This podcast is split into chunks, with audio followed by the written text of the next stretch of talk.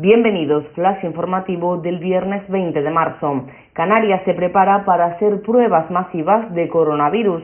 Casi un centenar de personas con cita previa se han sometido a los test del COVID-19 sin bajarse del coche, un dispositivo ubicado en los aparcamientos de la Facultad de Bellas Artes de la Universidad de La Laguna. China vuelve a registrar otro día sin contagios de coronavirus a nivel nacional, sin embargo, en el país se han registrado 39 casos positivos exportados desde el extranjero, lo que eleva el balance a 228 afectados procedentes de otros países. Varios gobiernos se apuestan por la cloroquina como tratamiento al coronavirus. Tras la Segunda Guerra Mundial, cuando se popularizó por su eficacia contra la malaria, reaparece como posible solución al COVID-19.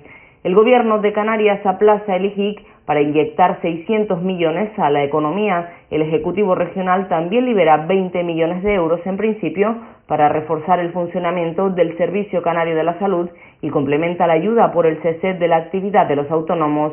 Estas y otras noticias en diariodavisos.com.